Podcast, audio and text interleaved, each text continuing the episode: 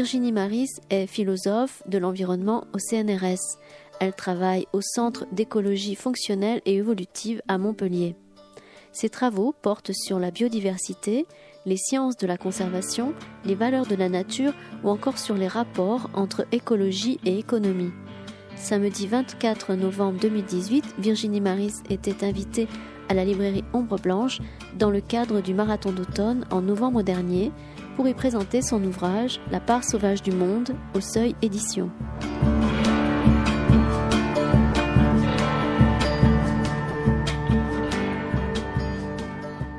Bienvenue ce matin euh, pour cette euh, rencontre euh, dans le cadre du Marathon des mots et dans le cadre de la partie Seuil, édition du Seuil, hommage, interrogation à, l'avenir de cette, de cette maison qui est, en, qui est une des deux ou trois grandes maisons d'édition en, France et qui est en, on va dire, en mutation et, avec une nouvelle direction. Hugues Jalon va nous rejoindre tout à l'heure. il vient de prendre au mois d'avril la direction de cette maison. Hugues Jalon est, euh, un éditeur euh, marquant dans, le, dans le domaine des sciences humaines et des sciences sociales, des sciences. Il a, il a erré, on va dire, entre la découverte et le seuil, tantôt à la découverte, tantôt au seuil. Et là, il vient de prendre les rênes de, de cette maison au moment où un groupe euh, éditorial, Média Participation, en a, en a pris la propriété. Voilà donc un, une forme d'alliance, euh, entre guillemets, objective. J'espère que cette alliance durera entre un groupe on va dire à dominante une pensée de droite, hein, euh, liée à la droite, et puis un homme résolument de gauche et très à gauche qui va diriger un ensemble d'éditeurs, euh, un ensemble de collaborateurs, parce que le Seuil est une maison un peu comme le Monde, euh, l'héritage de l'héritage de la guerre et l'héritage d'une collectivité. Et dans, le Seuil, cet héritage persiste. Il y a euh, des directeurs de collection, entre autres, et c'est la raison de la présence de, Virginie parmi nous ce matin, et entre autres Christophe Bonneuil qui a, il y a dix ans, euh, proposé aux éditions du Seuil de, une, une collection sur euh, qu'il a appelé l'Anthropocène, une collection d'écologie politique. Je crois qu'on peut remettre ce mot euh, à la mode. Moi, quand j'ai commencé dans ce métier, il y a une un peu plus de 40 ans maintenant, l'écologie politique était un domaine euh, important de, de, de la pensée sociale et, et, philosophique. Et, et, parmi nos meilleures ventes, il y avait, je me souviens du catalogue des ressources dont tu dois, je viens te, te souvenir. Bon, c'est ce catalogue des ressources, mais malheureusement aujourd'hui, le, le, terme de ressources devient beaucoup plus urgent que ce qu'il était dans les années 70, mais tout euh, plus, plus urgent. Et donc, il est urgent d'y réfléchir. Euh, c'est la raison d'être entre autres, de cette collection.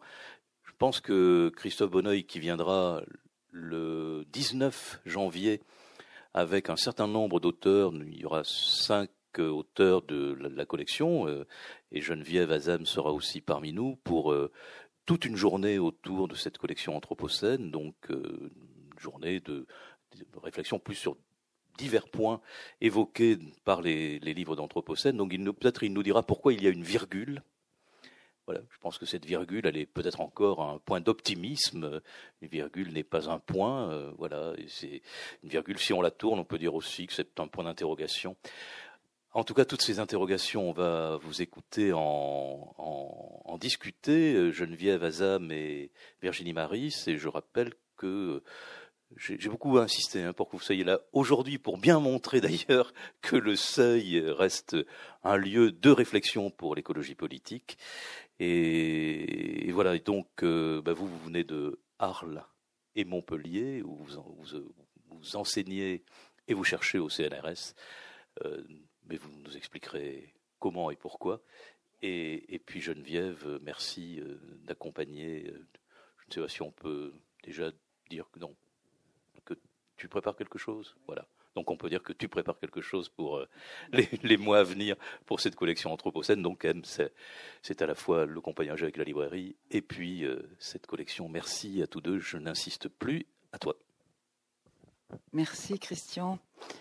Merci à vous tous, toutes. Merci à Virginie Maris d'être euh, d'être avec nous. Je suis émue aussi de présenter Virginie Maris parce que j'ai beaucoup aimé ce, livre. Son, le titre est magnifique déjà. Il annonce quelque chose. La, la part sauvage du monde. Donc, je crois que ça évoque aussi peut-être notre part sauvage aussi la part sauvage que nous voudrions avoir dans un monde dans lequel tout semble complètement gouverné, réglé, calculé, planifié, transformé, etc. La part sauvage du monde, donc il y a une, belle interrogation déjà dans le, dans le titre. Alors, je vais être rapide parce qu'on n'a pas, pas beaucoup de temps finalement. Donc juste, je présente rapidement quand même Virginie Maris. Elle est euh, philosophe, philosophe de l'environnement. Euh, elle travaille donc euh, au CNRS à Montpellier et ses travaux ont beaucoup porté jusqu'ici sur la biodiversité dans le contexte d'une extinction, de, ce qu'on appelle la sixième extinction de la biodiversité.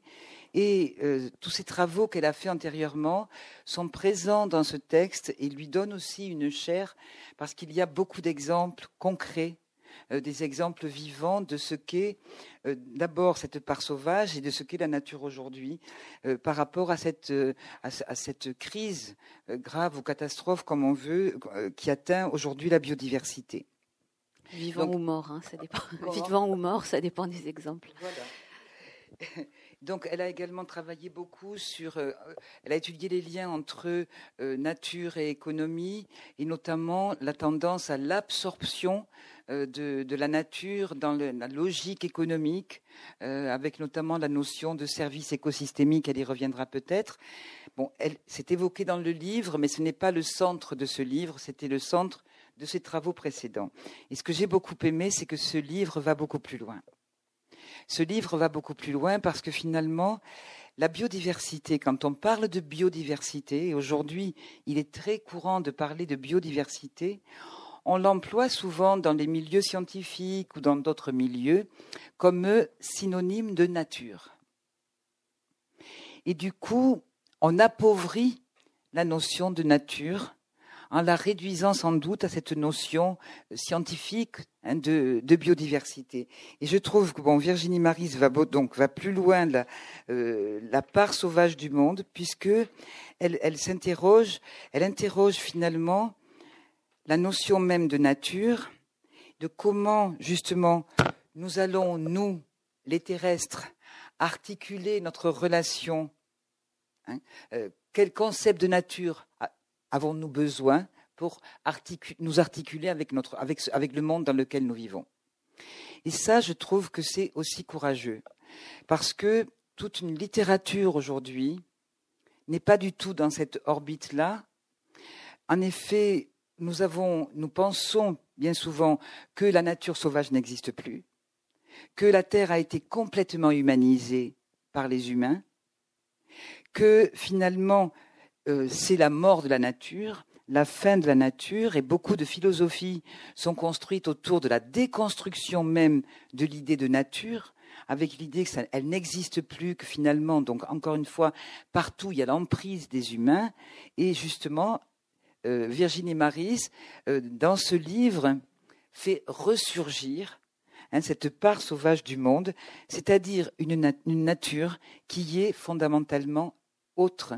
Elle fait ressurgir l'altérité de la nature. Alors ma première question, euh, Virginie, c'est avec quel concept de nature allons-nous articuler notre rapport au monde? C'est la question essentielle du livre de mon point de vue. Bah, merci beaucoup. Alors, avant de, répondre à ta question, je vais euh, remercier tout de même d'abord toi d'avoir euh, trouvé le courage de lire ce bouquin et, euh, et, surtout voilà des, échanges qu'on a eus. Dans la préparation de, de, cette discussion. Et puis remercier et la librairie Ombre Blanche et le Marathon des mots pour l'accueil très très chaleureux, très bienveillant qui m'est fait aujourd'hui. Et donc un grand plaisir que j'ai euh, d'être là. De toute façon, j'ai toujours du plaisir euh, à être dans une librairie, mais alors en plus à parler de moi dans une librairie, c'est le summum. du bonheur. Alors maintenant, je reviens à ta question. Quel concept de nature, avec quel concept de nature je pense que je, mentionne cette question. Euh, dans quelle nature allons-nous vivre hein? Je commence un petit peu sur, euh, cet enjeu-là. Qu'est-ce qui se prépare? Quel est le monde qui nous attend? C'est quelque chose qui nous préoccupe tous d'une façon ou d'une autre. Et puis le parti pris euh, que je prends, c'est de faire un petit pas de côté par rapport à cette question qu'on pourrait dire un petit peu empirique, concrète. Dans quelle nature vais-je vivre? Quelle température il va faire euh, demain, dans dix ans? Pour plutôt poser la question sur le plan euh, conceptuel. À quel concept de nature vais-je pouvoir faire référence dans ce monde dont on dit qu'il est l'ère de l'humain? Qu'il est l'air où plus rien n'échappe euh, à notre emprise, que ce soit une emprise euh, consciente, euh, réelle, gestionnaire ou une emprise aveugle, accidentelle, non désirée. Alors voilà un petit peu le, point de départ de la réflexion. Et puis évidemment, bon, c'est les vieux réflexes de, de, de philo. on se dit qu'avant de se poser la question du concept de nature à venir, on pourrait peut-être fouiller un petit peu dans les concepts de nature du passé. Et cette enquête me permet de distinguer trois façons assez différentes euh, de euh, faire référence à la notion de nature dans l'histoire des idées, que ce soit la fusis euh, des Grecs ou la natura des Latins. Et euh, très brièvement, je veux, euh, si tu me le permets, rappeler ces trois notions parce qu'elles génèrent énormément de confusion dans les discours sur la nature encore aujourd'hui. La première, euh, le premier concept de nature, le premier, je dirais même historiquement, et en tout cas le, premier que je présente, c'est la nature totalité. C'est la fusis des Grecs, mais c'est la fusis des vieux Grecs, des Grecs d'avant Aristote. la nature, c'est tout c'est tout ce qui est, c'est tout ce qui se passe, euh, c'est l'ensemble des phénomènes. Et la nature sans cesse surgit euh, et se surgit et ressurgit en permanence. C'est une sorte de dynamique permanente de renaissance à soi, d'apparition au monde, etc. Cette nature, on pourrait dire que c'est la nature totalité. Et tout ce qui est, et cette nature, tout ce qui est, alors dans, nos, visions, dans, notre façon de penser moderne, on dirait en tout cas tout ce qui est euh, physique, tout ce qui est empirique. La question des lois, la question des normes, du bien, du mal, de la métaphysique, des dieux, des dieux métaphysiques qu'on inventera beaucoup plus tard, euh, est peut-être euh, annexe, mais à ce moment-là, euh, quand on parle jusqu'à Platon de la fusis, la fusis c'est tout, c'est cette nature totalité. Alors évidemment, euh, c'est pas un concept extrêmement, il n'y a pas beaucoup de défis. Quand on parle du tout, on peut dire tout sur le tout. Euh, pour penser, par exemple, la période actuelle, pour penser la crise environnementale, ce concept ne m'est pas très utile. Un deuxième usage du concept de nature euh, dans l'histoire de la philosophie et la nature que je qualifie de nature normalité. La nature, c'est ce qui est normal. Qu'est-ce que ça veut dire? Qu'est-ce qui est normal? Ben, C'est naturel c'est naturel, c'est comme ça que ça se passe. Alors soit c'est naturel, c'est comme ça que ça se passe parce que c'est tout le temps comme ça que ça se passe ou parce que c'est très souvent comme ça que ça se passe, une sorte de normalité statistique. Ce qui est naturel, c'est ce qu'on voit souvent, c'est ce qui est commun, c'est ce qui est banal. Ou alors, et, dans notre langage courant, on utilise vraiment les deux, et, méfions-nous d'ailleurs euh, de, de la distinction, ou alors ce qui est normal, c'est ce qui fonctionne bien, c'est ce qui est fonctionnellement naturel, fonctionnellement normal, euh, le, cours naturel des choses. Euh, et donc on a cette normalité qui n'est pas nécessairement statistique. On va dire oh là là, mais c'est pas naturel du tout là. Il y en a qui pensent qu'il y a certains types d'union, par exemple, de mariage, c'est pas naturel du tout, ça fonctionne pas du tout naturellement. Alors dans l'esprit de ces gens-là, c'est que c'est pas pas naturel, c'est pas normal, c'est pas comme ça que ça devrait être. Donc deuxième concept de nature, une nature normalité. La nature ou le naturel, c'est finalement ce qui est bien, ce qui se fait comme ça doit se faire. Et là encore, euh, pour des raisons que j'essaye d'expliquer. c'est pas dans le contexte qui m'intéresse euh, cette nature-là euh, que j'ai en tête. J'ai un agenda assez précis et j'avance non masqué euh, dans, dans, ce travail. Moi, ce qui m'intéresse, c'est la nature dont on parle quand on veut protéger la nature. Et quand on veut protéger la nature, bien souvent, on ne veut pas juste protéger ce qui est déjà. On ne veut pas juste protéger ce qui est commun ou ce qui va se faire tout seul. Non, on pense qu'il y a quelque chose qui est, en, risque, qu'il y a quelque chose de vulnérable. Et ça m'invite à, exposer un troisième sens du terme nature, et qui est je crois, même si en réalité, pour des raisons parfois rhétoriques, parfois euh, de, confusion, on n'y réfère pas euh, directement, parce que c'est complètement démodé aussi hein, de, de, parler de cette nature-là, c'est la nature que je qualifie de nature altérité. La nature, c'est ce qui n'est pas humain, c'est ce qui n'est pas nous, c'est cette part du monde que nous n'avons pas créée, c'est ce qui nous échappe, qui nous préexiste et dont, si vous voulez, les principes mêmes sont étrangers non seulement à notre pouvoir, mais aussi à nos desseins, à nos fantasmes, à nos, à nos désirs de contrôle. Donc cette nature, ben c'est la nature, c'est les, les, bestioles, hein, c'est euh, les plantes, les bêtes, euh, le sol, les montagnes. Évidemment qu'on les influence, mais elles nous préexistent. leurs principes ne sont pas euh, de notre ressort on s'arrange avec, on s'accommode avec. Et cette nature-là, elle est aussi en nous, parce que c'est pas parce que euh, j'ai lu tous les bouquins possibles sur euh, la, nutrition et euh, la flore intestinale que je contrôle mon système digestif. C'est pas parce que je sais tout ce qu'il y a à savoir et tout ce que la philosophie a pu dire sur l'amour que je contrôle mon désir. Et donc on a cette part sauvage qui est, euh, à mon avis, très euh, historiquement très euh, clairement désignée dans le terme de nature et qui constitue un peu le pivot de la pensée occidentale sur le rapport des humains au monde hein, et qui est ce pivot nature-culture, humain-non-humain.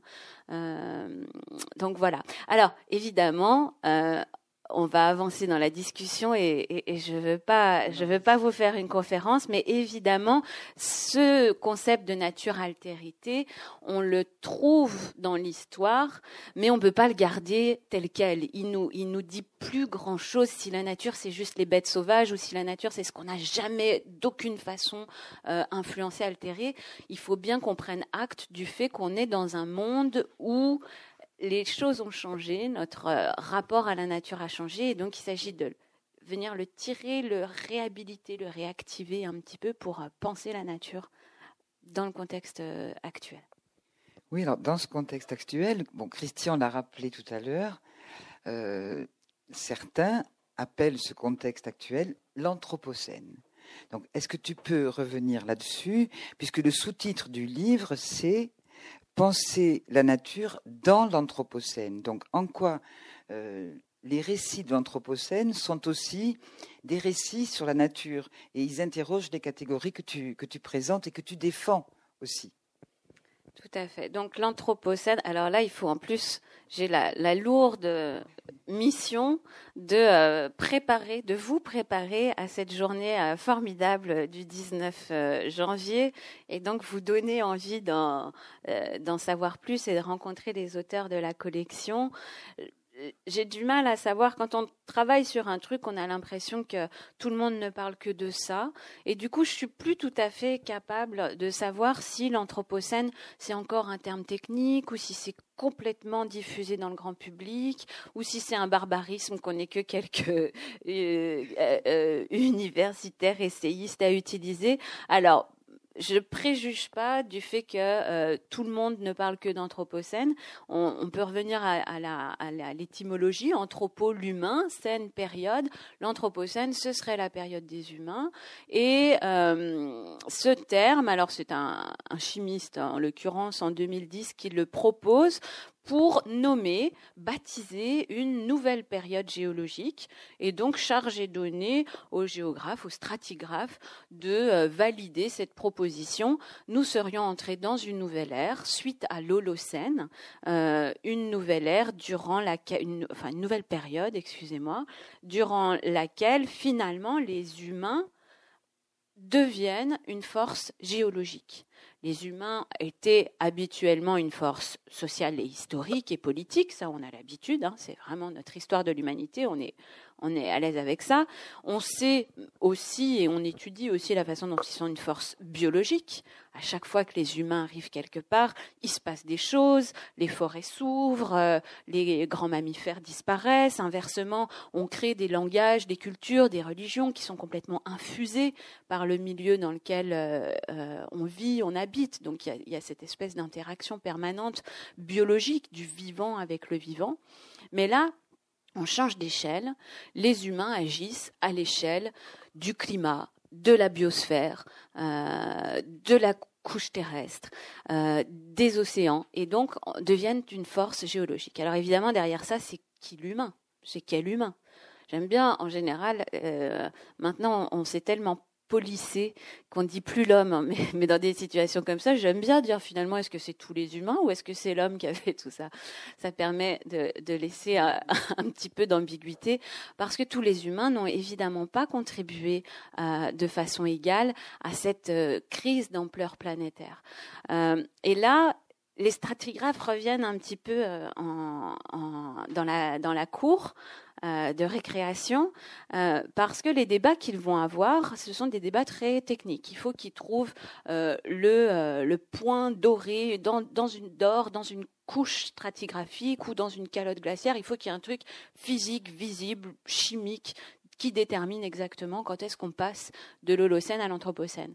Et les candidats qui vont examiner pointent vers des responsabilités très différentes. C'est pas tous les hommes, selon qu'on choisit par exemple le néolithique, la, domestication. Si le, point de bascule du système Terre, hein, c'est la domestication, ben, je suis désolée, mais euh, on est un peu, euh, on est un peu tous coupables parce que c'est presque une donnée anthropologique. On voit des foyers de domestication dans tous les points du globe avec des cultures qui n'ont absolument aucun lien les unes avec les autres. La domestication, on n'en parle plus trop. En plus, l'Holocène commence presque en même temps. Ça fait pas une vraie nouvelle euh, période. On, se concentre actuellement sur des datations plus tardives.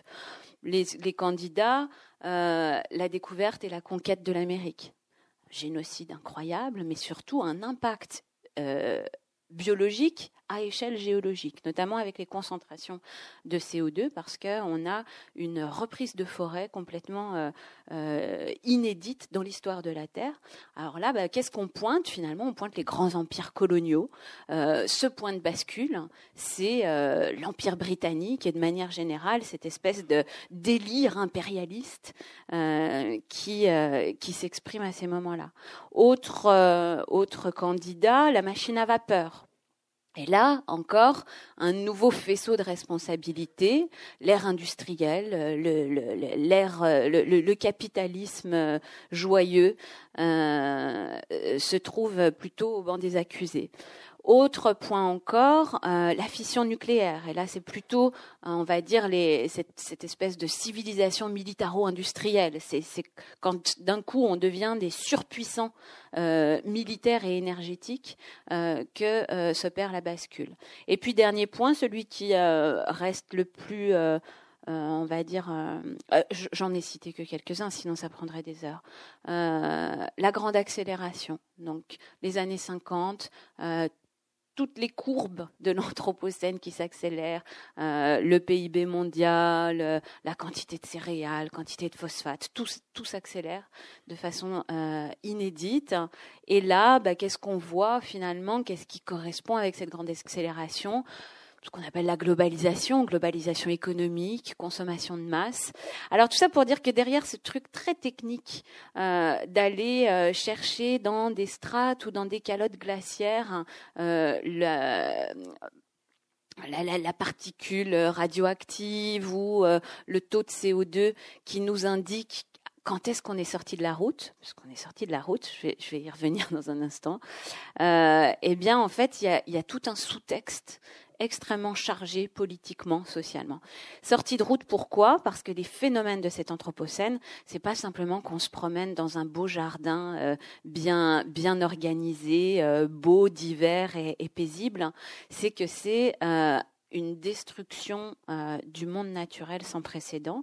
On parle énormément des réchauffements climatiques et j'ai aucune intention de minimiser l'importance qu'ils ont, notamment sur l'organisation de, nos sociétés et sur euh, la vie, la survie et la qualité de vie euh, de, de, populations entières dès aujourd'hui. Hein, c'est plus les générations futures. Néanmoins, L'autre facette de ces changements globaux, c'est ce qu'on appelle, ce que tu as désigné comme la sixième extinction, c'est-à-dire qu'on se retrouve actuellement avec des taux d'extinction inédits dans l'histoire de l'humanité, sans aucun doute, mais aussi dans l'histoire de la vie sur Terre. Des taux d'extinction, c'est-à-dire des espèces qui disparaissent plus vite qu'on est capable de les identifier c'est-à-dire aussi ce qu'on appelle une déphonation, c'est un autre, euh, l'autre visage de cette grande crise du vivant, à savoir que le monde sauvage disparaît. Non seulement il disparaît en diversité, mais il disparaît en quantité. Alors vous avez sûrement entendu parler parce que, de façon très étrange, il devait rien avoir d'intéressant à dire dans les médias ce jour-là.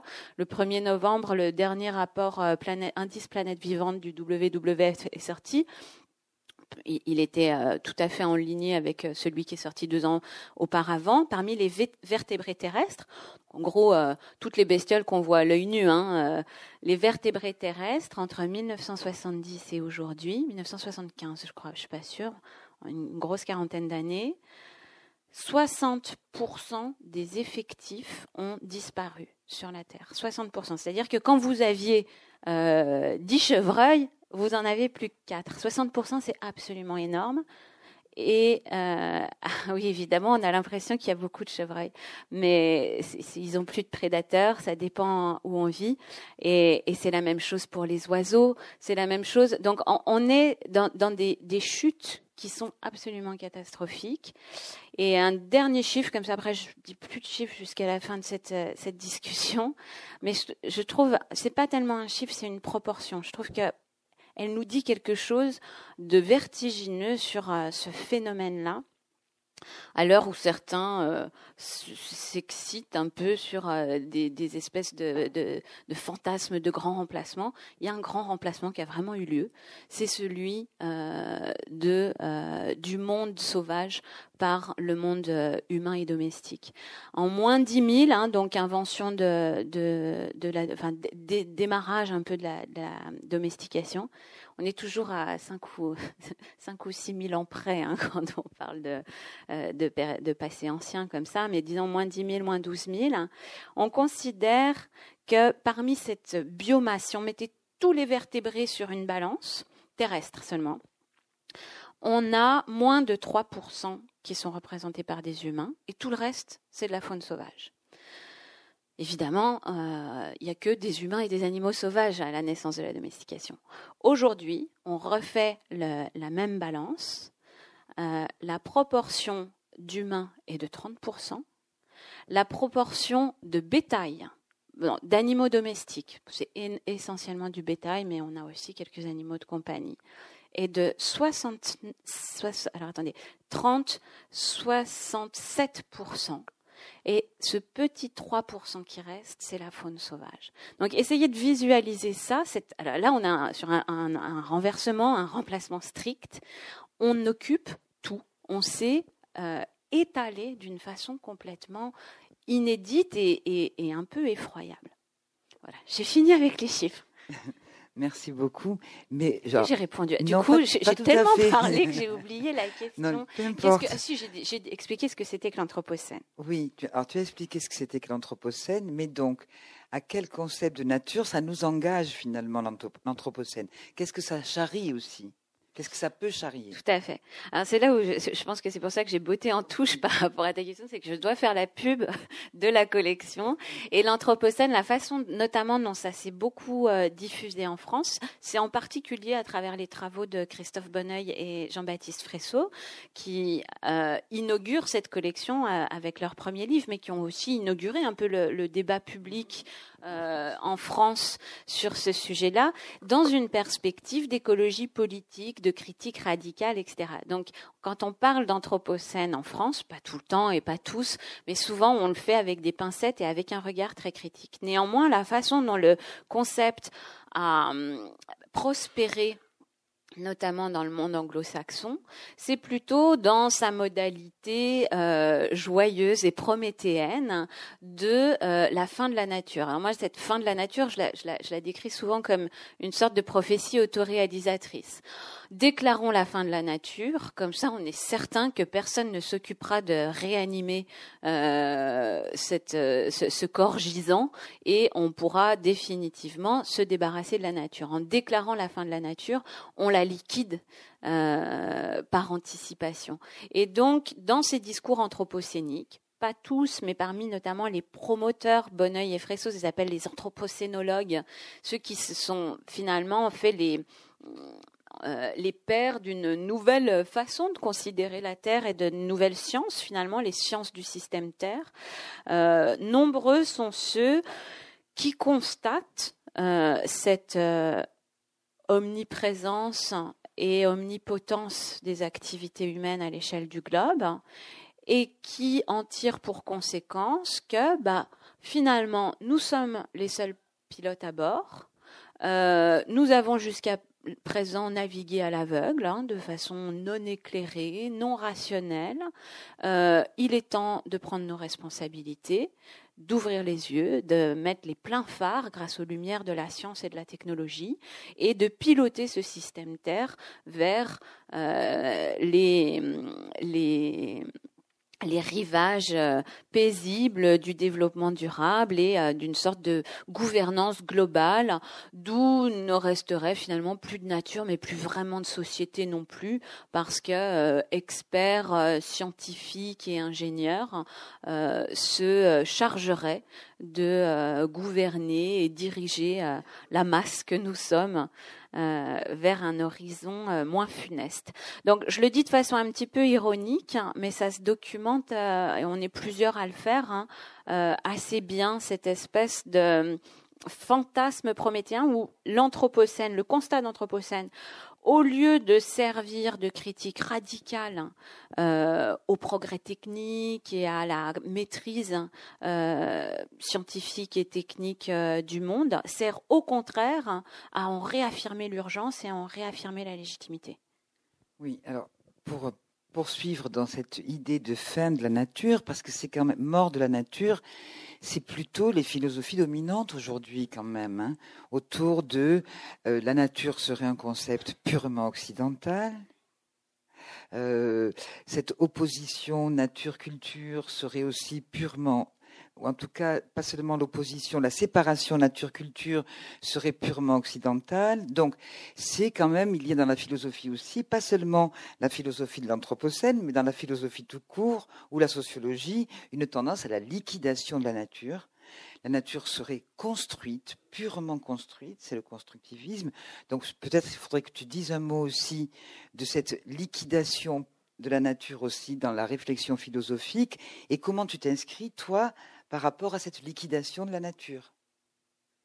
Ouais, et, c'est là où, alors justement, Geneviève, j'ai euh, à la fois dans, ton texte, dans un, dans, un livre de, euh, dans ton texte euh, Sauver Osons, rester humains, euh, édité au, Lien qui libère, que j'ai découvert malheureusement après avoir, euh, euh, publié mon livre, alors qu'il le précédait de deux ans hein, au moins. Dans un texte de Frédéric Nera aussi, dans cette collection La part inconstructible du monde, j'ai découvert un petit peu par hasard quelques alliés dans une entreprise alors, tu as parlé de courage. Je ne sais pas si c'est du courage ou de la stupidité, mais dans une entreprise un peu à, un peu à contre-courant, aujourd'hui au sein des pensées environnementales et des philosophies de la nature, dans laquelle finalement j'ai l'impression de me faire des ennemis de tous bords et d'ailleurs parfois même de me faire des amis que je ne souhaiterais pas. On en reparlera peut-être plus tard. Mais, euh, mais donc je suis très contente d'avoir quand même quelques compagnons euh, dans, dans, cette entreprise. Pourquoi des ennemis de tous bords? Ben Parce que le constat de euh, la crise environnementale a souvent été l'occasion, et à bon escient, hein, je, je, le rappelle, enfin je le rappelle, je, je veux insister là-dessus, a été l'occasion d'une critique en règle de qu'on appelle la modernité. Et en général, il n'y a pas un environnementaliste qui se respecte, qui ne va pas citer Descartes, qui nous fait maître et possesseur de la nature, suivi de Bacon avec cette nature qu'il nous faut, dont il faut dévoiler les secrets, etc. effectivement, on a des, passages absolument euh, édifiants dans euh, la littérature des modernes et dans l'avènement de la science moderne sur une, une, une choséification, une réification, mais à, à, son stade, et chez Descartes, c'est, c'est, c'en est pathétique, c'est au stade de substance étendue. Substance étendue, euh, donc on est vraiment dans l'informe, le non-agentif par excellence. Et donc, euh, la, le constat de la crise environnementale, c'est souvent adossé, appuyé de façon implicite ou explicite à une critique très forte de la modernité. Et dans cette modernité, de la façon dont l'ontologie, on va dire la vision du monde, la façon dont les gens considèrent que le réel est en Occident, euh, qu'on appelle dualiste et qui distingue strictement euh, la nature de la culture évidemment, loin de moi toute, euh, je ne sais pas, même, même pas tout espoir, mais euh, toute prétention à réhabiliter Descartes euh, et, et, à réhabiliter ce dualisme, qui est un dualisme. On a des, une auteure que j'aime beaucoup, Val Plumwood, qui le, qui le définit très bien. Le dualisme, il fonctionne pas simplement par séparation. C'est pas juste de dire qu'il y a des choses qui sont la nature et des choses qui sont la culture, par exemple, mais par séparation plus hiérarchie. Tout le temps.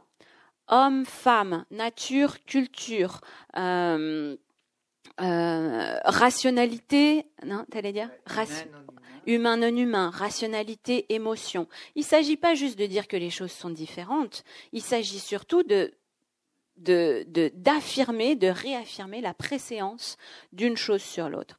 Et, en fait, dans la critique de la modernité farouche et salvatrice qui a eu lieu, peut-être qu'à vouloir euh, se débarrasser de ce fardeau dualiste, on en a oublié que la différence pouvait prendre un sens autrement que dans la hiérarchie. Et que se distinguer, et même que mettre des séparations, des frontières, ça n'est pas nécessairement vouloir asservir, dominer, instrumentaliser, ça peut parfois, et, ça devrait souvent être reconnaître la différence, reconnaître l'altérité, reconnaître la capacité d'un autre, d'une autre à vivre selon des modalités qui ne sont pas les miennes, etc.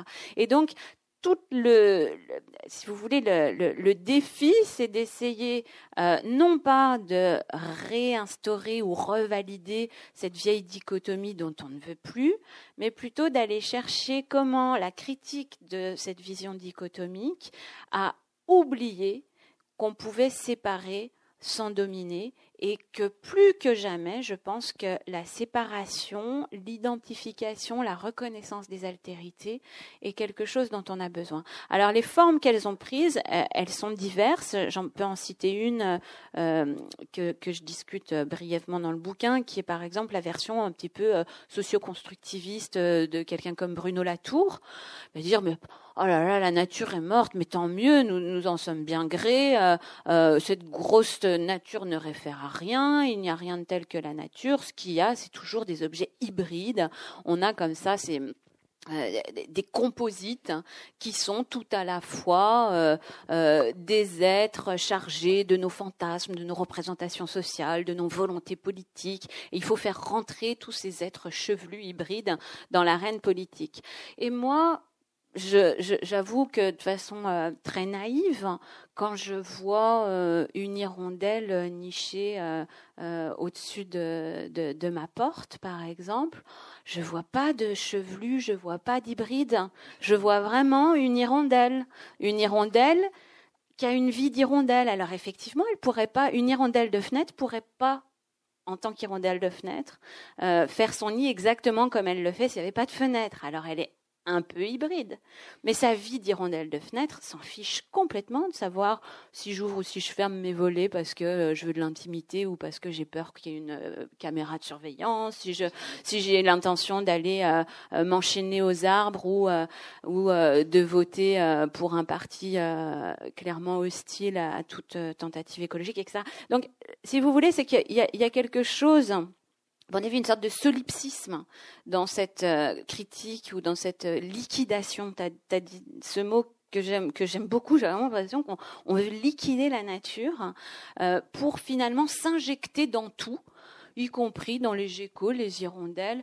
Et, et, pour moi, de façon un petit peu première, naïve, ça ne fait pas de sens. Le monde naturel, ces êtres de nature, effectivement, pour certains, évoluent autour de nous, mais ne nous doivent rien et leur existence nous est pour bien souvent tout à fait indifférente.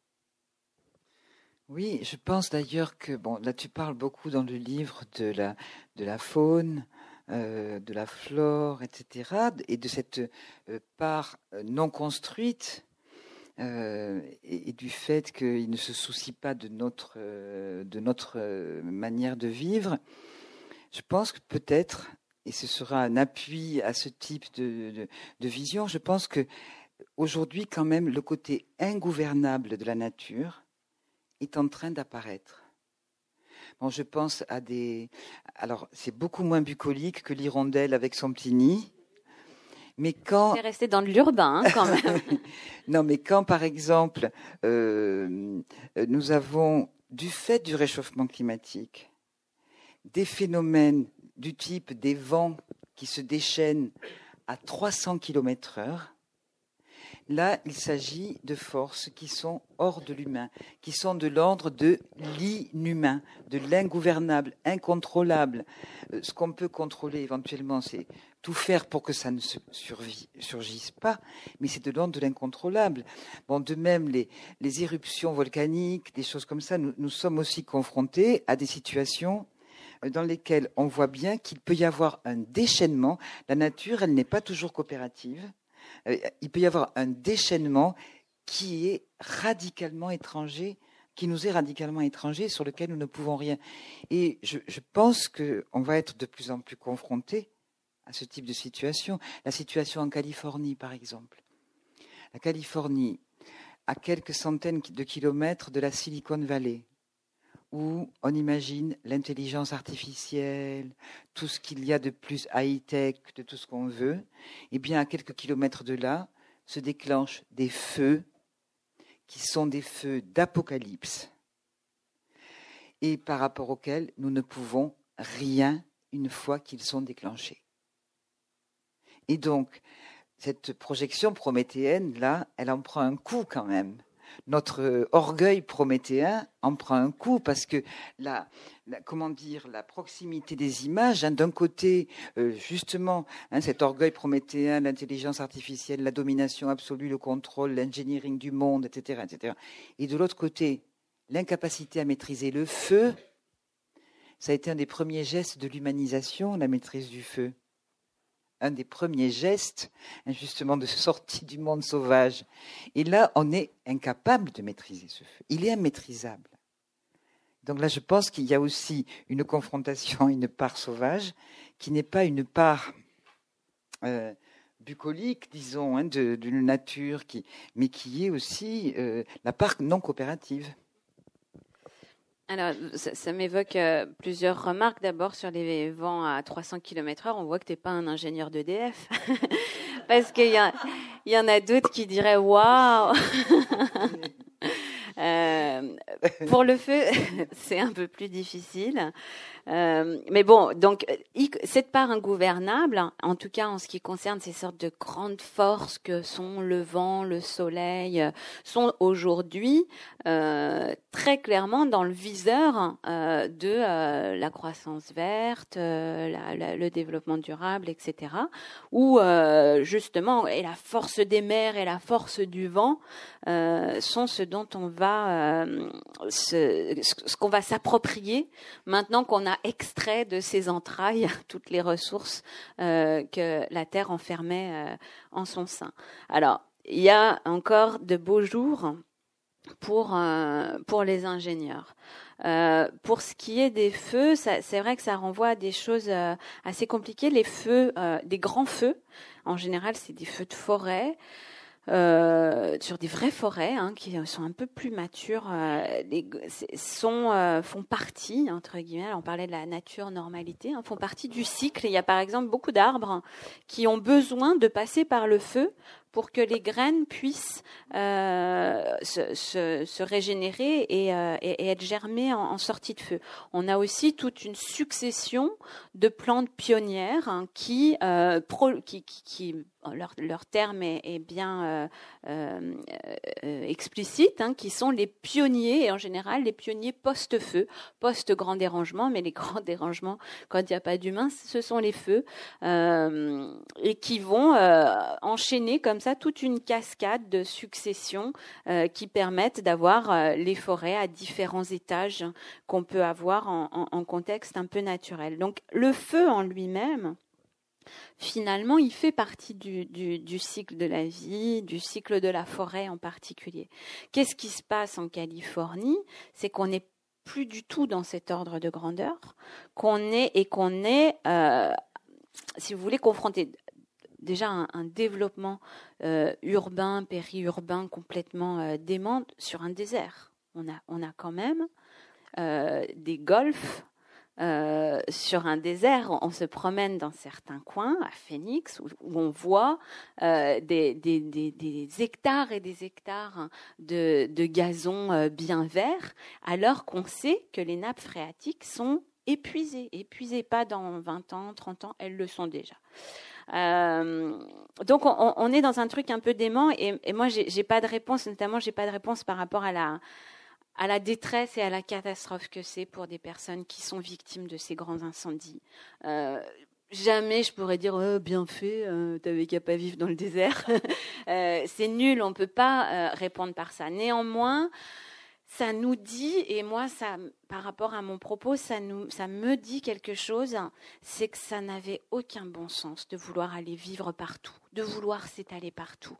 Et il y a des lieux, et il y a des niches, on dirait, qui sont, si vous voulez, strictement impropres au type d'habitation humaine qu'on veut y faire. Il y a toujours eu des gens qui, des humains qui vivaient dans le désert. Mais les gens qui vivaient les humains qui vivaient dans le désert jouaient pas au golf, euh, prenaient pas des bains, et, donc euh, voilà, c'est tragique. Les, changements climatiques ont leur part à jouer, mais je dirais que c'est inévitable, même indépendamment du facteur climatique. On a tellement déconnecté les manières de vivre des milieux dans lesquels on vivait que ce genre de catastrophes vont de toute façon, enfin va de toute façon se multiplier indépendamment des changements climatiques. C'est pas seulement des catastrophes climatiques, c'est des catastrophes écologiques, d'une sorte de, de, déconnexion totale euh, de l'usage des ressources et des capacités euh, de, de, de la terre finalement sur laquelle on s'installe. Alors ma réponse, c'est pas vraiment une réponse, hein, mais c'est que euh, y a peut-être des lieux où nous ferions mieux de ne rester que visiteurs. Et puis, euh, une fois de temps en temps, une balade euh, dans les hautes montagnes ou dans le désert, pourquoi pas, dans certaines conditions, avec un certain respect, une certaine posture. Mais essayer d'aller faire des villes, des usines, des entrepôts logistiques partout où il y a de la place de se mettre, c'est quelque chose qui est euh, irrationnel, qui est un problème énorme pour la nature, mais qui est surtout quelque chose qui va inévitablement nous revenir dans la figure pas dans 5-6 générations euh, actuellement. Je crois que tu as, tu as répondu, euh, tu as parfaitement bien répondu. Et ce que je trouve intéressant dans le livre, c'est que tu analyses bien, non, tu analyses bien ce mouvement nécessaire de reconnexion. On doit se reconnecter avec des éléments dont nous nous sommes totalement déconnectés. On a vécu hors sol, finalement. Mais cette reconnexion ne veut pas dire envahissement de toute la nature, ça ne veut pas dire ne pas préserver cette part sauvage, euh, cette part sauvage de part sauvage du monde. Bon, je pense que là il est. Je peux dire juste un mot sur la reconnexion? Parce que je, c'est juste pour dire que si jamais vous pensez que vous êtes d'accord avec moi, je me suis fait encore une autre série d'ennemis.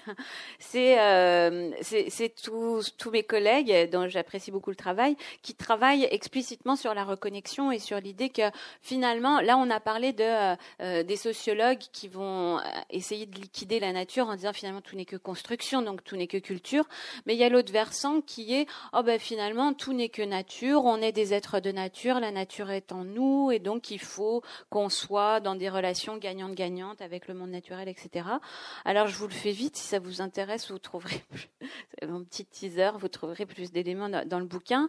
Mais je pense que ça c'est effectivement super bien, notamment dans les villes, qu'on mette des niches qu'on reconnaisse euh, les plantes euh, qui poussent euh, entre les fissures du bitume, etc.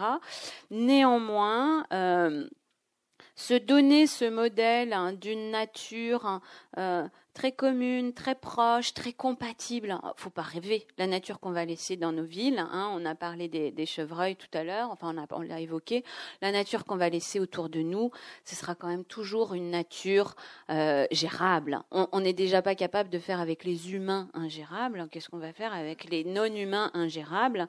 Et puis tant mieux. Euh, il faut aussi qu'on s'organise d'un point de vue sanitaire, d'un point de vue euh, euh, et, donc, je pense qu'effectivement, il y a des choses importantes à, gagner, à se reconnecter, mais que cet horizon de la reconnexion peut facilement prendre la forme d'une nouvelle, euh, d'un nouvel impérialisme bienveillant à savoir ah bah une fois qu'on sera en paix avec la nature, on pourra vraiment aller partout.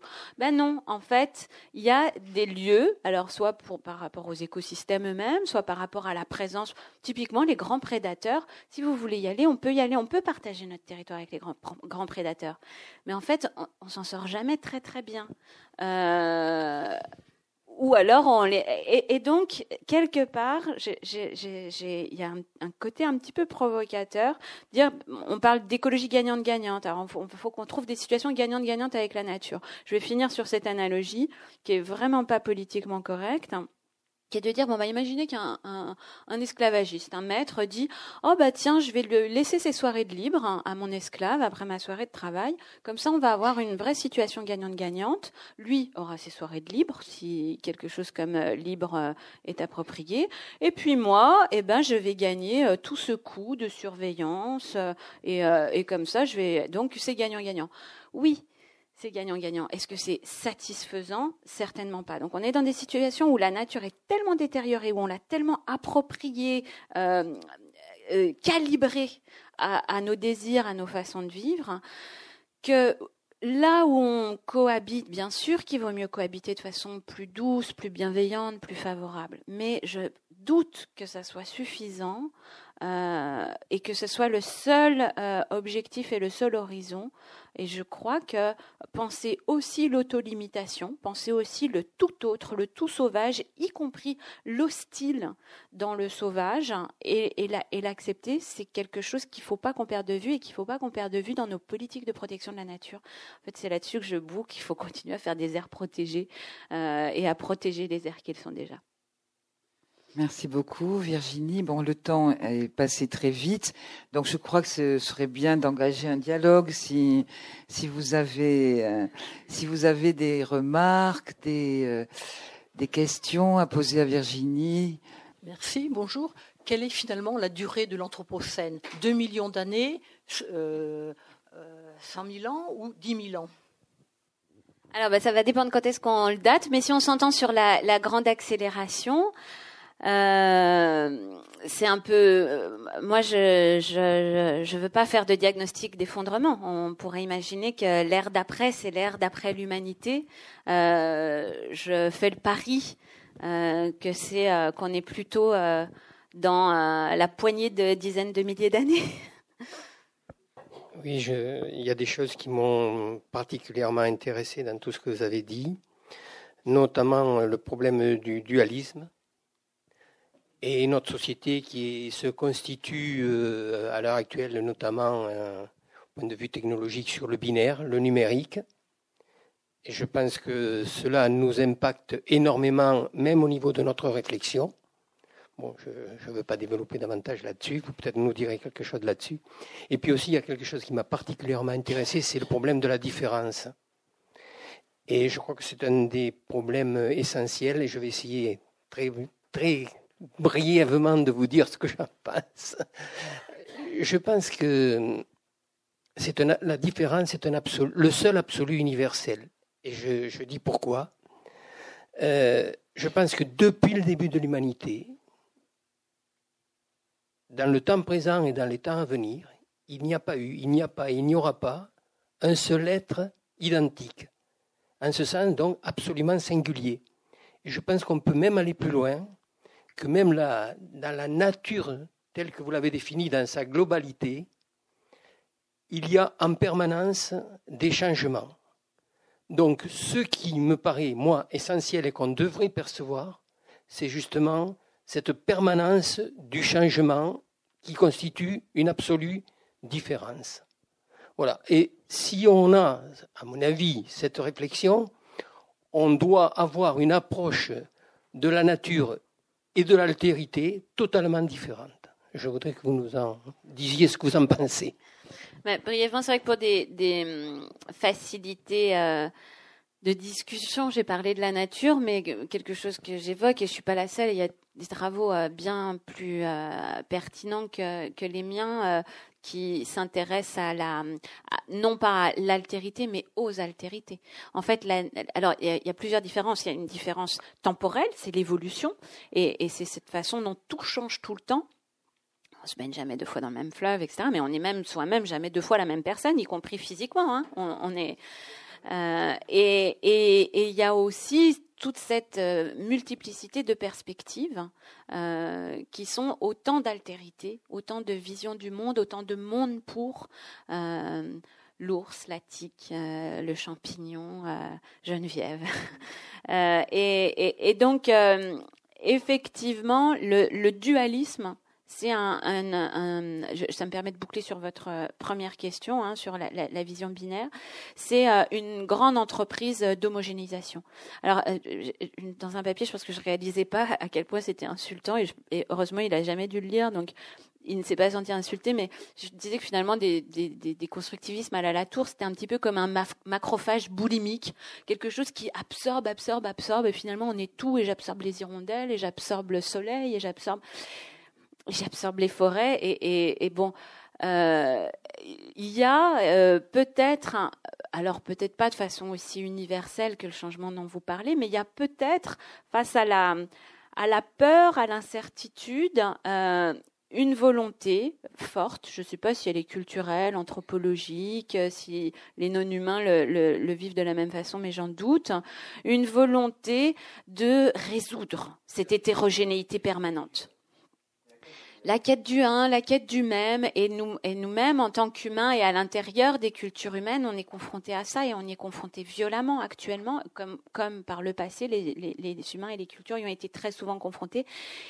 Plus que jamais, je pense que euh, il faut résister, il faut l'entendre, parce que euh, faire comme si euh, la différence, l'hétérogénéité euh, ne nous faisait rien, que c'était seulement beau, c'est un petit peu ça par rapport à ces, questions de, de, de reconnexion, c'est qu'il faut admettre qu'il y a du conflit, il faut admettre que ça gratte, que, que ça pique, qu'on peut être mal à l'aise face à l'altérité. Ne pas l'admettre, c'est ne pas se donner les outils euh, de dépasser ce malaise.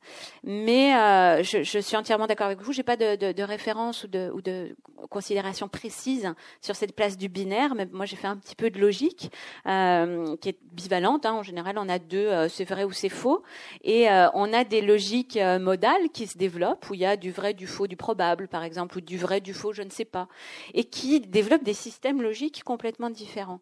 et donc effectivement, peut-être que l'importance du binaire est simplement la, la version numérique de cette dualité essentielle à la modernité. Ben, je vous remercie beaucoup. Merci, merci beaucoup, merci Virginie. Merci Geneviève.